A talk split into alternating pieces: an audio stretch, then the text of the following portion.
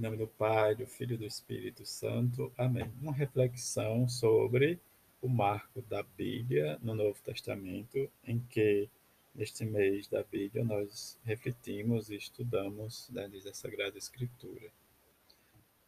O marco, como um antecedente da, para nós, em que vivenciamos a nossa vida, em que Dentro desses três marcos do lugar privilegiado do povo de Deus, nós vamos perceber a ação em que nós sempre buscamos referência na Sagrada Escritura, tirada do comentário Meditando a Palavra de Padre, José, de Padre Augusto César Pereira, né, diz, volume 4 do Tempo Comum.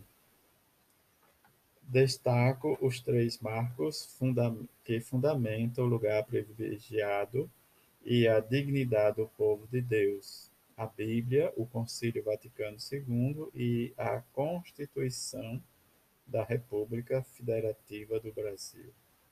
Na Bíblia, início com, inicio com o Antigo Testamento.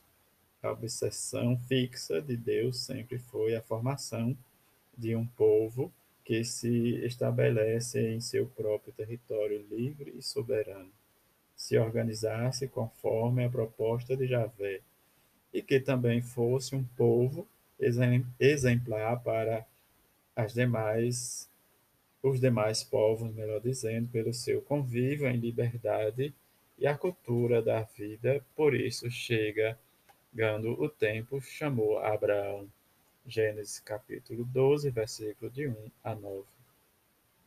Em seguida, o que de mais importante aconteceu foi a epopeia da libertação da escravidão que o povo amargurava no Egito.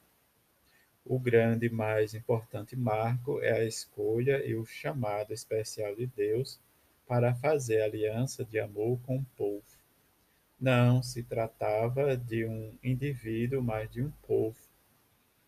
Pela aliança, Deus iria educando o povo escolhido para levar algo novo no mundo, com o povo organizado em aspectos fundamentais com a vida, a liberdade, a solidariedade, a justiça na igualdade de todos e de cada um na lei dos chamados Dez Mandamentos.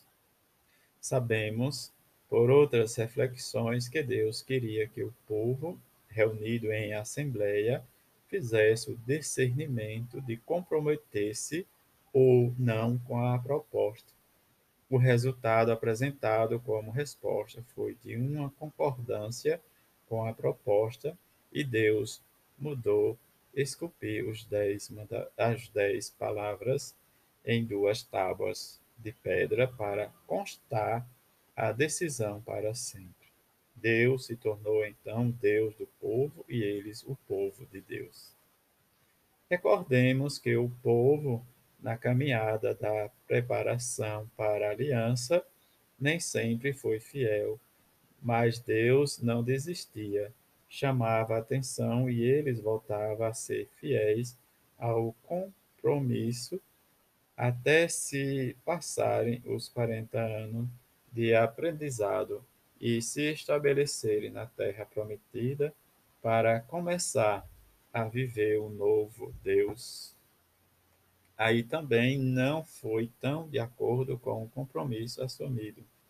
Essa peregrinação do povo pelo deserto tinha como pano de chegada a terra de Canaã, a terra prometida por Deus desde o chamado de Abraão, para ali o povo se estabelecer livre e soberano. A Bíblia contém a minuciosa história do desenvolvimento deste povo até a vinda do Salvador, prometido desde a infidelidade conhecida no Jardim das Delícias. O livro do Êxodo é a fonte que descreve essa maravilha. Sagar, onde se realizaram prodígios diretamente pela mão de Deus, em favor de seu povo. Podemos conferir livro do Gênesis, capítulo 15, versículo de 1 a 21, capítulo 16, 17, versículos de 1 a 27, e Gênesis também, capítulo 20, de 7 a 11 versículos. Portanto, até aqui, em resumo, Javé tem o desejo de ter um povo livre. Deus preza tanto a liberdade que muitas vezes recomenda ao povo de Israel que, tendo ele feito a experiência de amargar a escravidão, nunca oprimisse o pobre, a viúva e o órfão, e o estrangeiro. Êxodo, capítulo 22, versículo 20. Deuteronômio, capítulo 5, versículo 15. Capítulo 16, versículo 12. Capítulo 24, versículo de 18 a 22. O marco da Bíblia no Novo Testamento.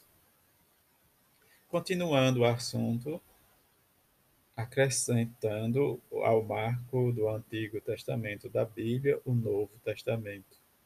O Novo Testamento deixa ainda mais claro o desejo que Deus mantinha de relacionar-se paternalmente com o povo. A vinda de Jesus Cristo ao mundo pessoalmente, na condição de gente como nós, significa a maneira feliz que ele encontrou para estreitar as relações com a humanidade. Em termos muito humanos, Deus procurou e encontrou uma forma mais eficaz de que a que ele vinha usando para comunicar-se. Isto é, em Jesus Cristo, Deus se fez gente como nós, do nosso jeito, sem com isso julgar-se rebaixado, mas enalteceu a humanidade. Então, Jesus Cristo é a maneira mais próxima possível de comunicação entre Deus e a humanidade. Basta as expressões de Paulo para esclarecer o Deus irreconhecível porque era invisível, tornar-se perfeitamente visível aos homens na palavra que é Jesus.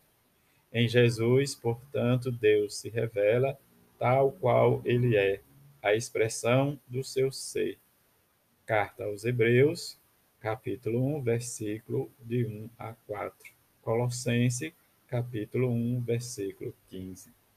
Jesus ainda revela o amor de Deus. Deus amou tanto o mundo que, chegada à plenitude dos tempos, enviou seu próprio Filho. Primeiro carta de São João, capítulo 4, versículo 8. Este amor manifestou-se na entrega da própria vida de Jesus para a salvação da humanidade. Este gesto representa os laços de uma aliança entre Deus e o povo, impossível de romper-se. Além disso, essa aliança fica perpetuada no sacramento da Eucaristia. Jesus instituiu e deixou o cargo da a cargo da comunidade celebrar o mistério pascal de Cristo na Eucaristia, para garantir a eterna memória de, da grande aliança entre o povo e Jesus Cristo. Creio que o exposto é mais que suficiente para provar a preocupação da Bíblia em registrar para sempre a incansável busca de Deus pela humanidade e vice-versa, oferecendo-lhe fartas fonte bíblica que destaca o Deus apaixonado e ciumento por seu povo. Deus é ciumento e apaixonado pelo seu povo. No segunda parte deste marco do Novo Testamento, escolhido como fonte do privilegiado lugar do povo de Deus na Igreja Católica é o Concílio Ecumênico Vaticano II, tendo como atual constituição da Igreja.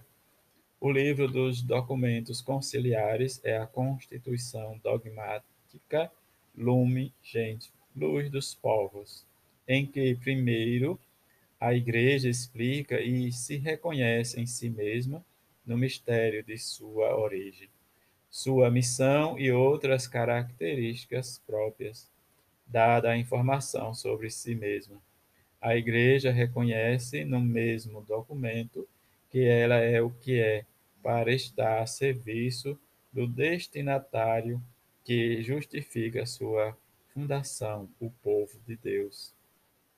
Está ao seu cuidado e sob sua responsabilidade caminhar junto com o povo de Deus estabelecido pela nova aliança no novo mandamento do amor. Segue esclarecimento so, sobre quem é esse povo de Deus, suas características, o que a distingue dos demais povos, as atitudes para o relacionamento com os povos não cristãos, sua corresponsabilidade na missão da Igreja. Note que o pronunciamento do concílio sobre a importância do povo de Deus está colocado antes mesmo da hierarquia dos bispos.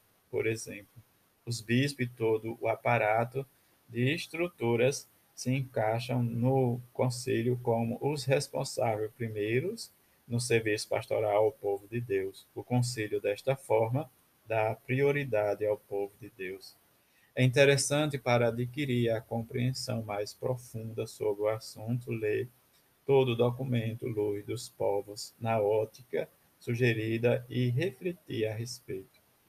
Antes de emblemático, tornou-se histórico o pedido do Papa Francisco de que o povo o abençoasse no início do seu pontificado no balcão de São Pedro. Além disso, também altamente significativo é o gesto do Papa Francisco ter solicitado resposta do povo de Deus do mundo inteiro a 38 questões sobre o desafio da família moderna para a evangelização, tendo a ser debatida no Sínodo sobre a família de outubro de 2014 a 2015.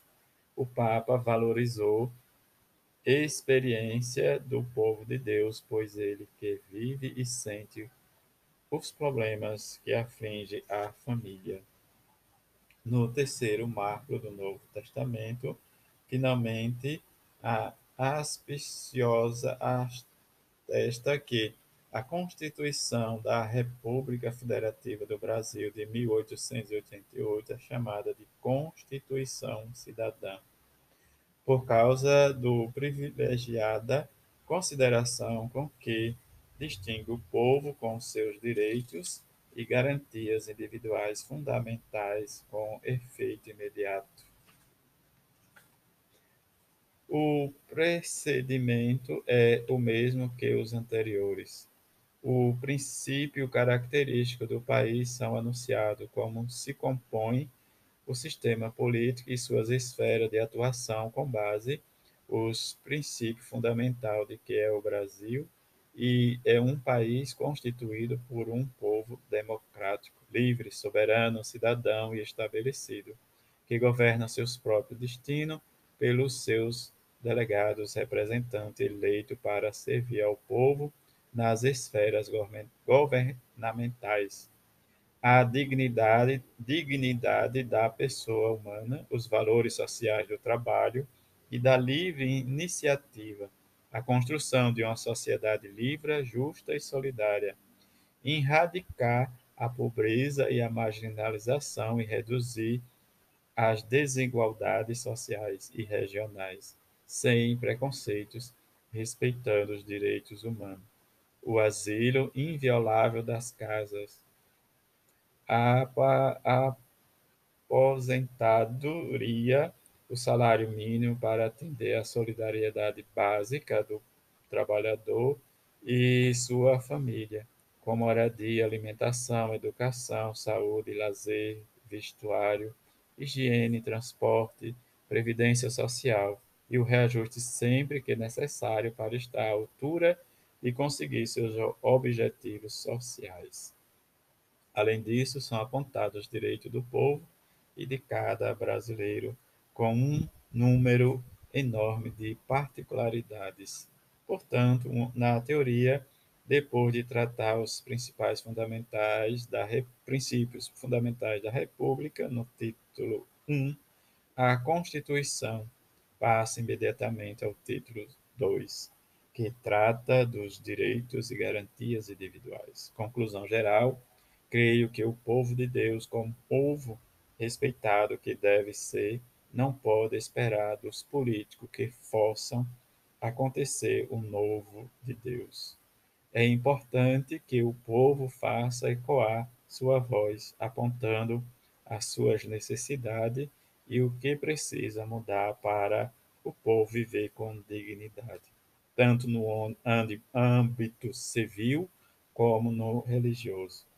No âmbito religioso, bem que o Papa Francisco tem intenção de realizar mudanças na vida da igreja, mas precisa do respaldo do povo de Deus. Deixá-lo sozinho na empreitada é desistir das reformas. E que possamos observar e vivenciar nossa experiência neste mês, em que a nossa relação com a palavra de Deus nos faz um povo justo e solidário ao projeto em que nós somos responsáveis a levar a palavra de Deus. Em que vivenciamos tudo isso e peçamos ao Senhor da vida que nos leve cada vez mais a experimentar o seu amor misericordioso nesse mês da Sagrada Escritura. A todos, um dia feliz e fique em paz.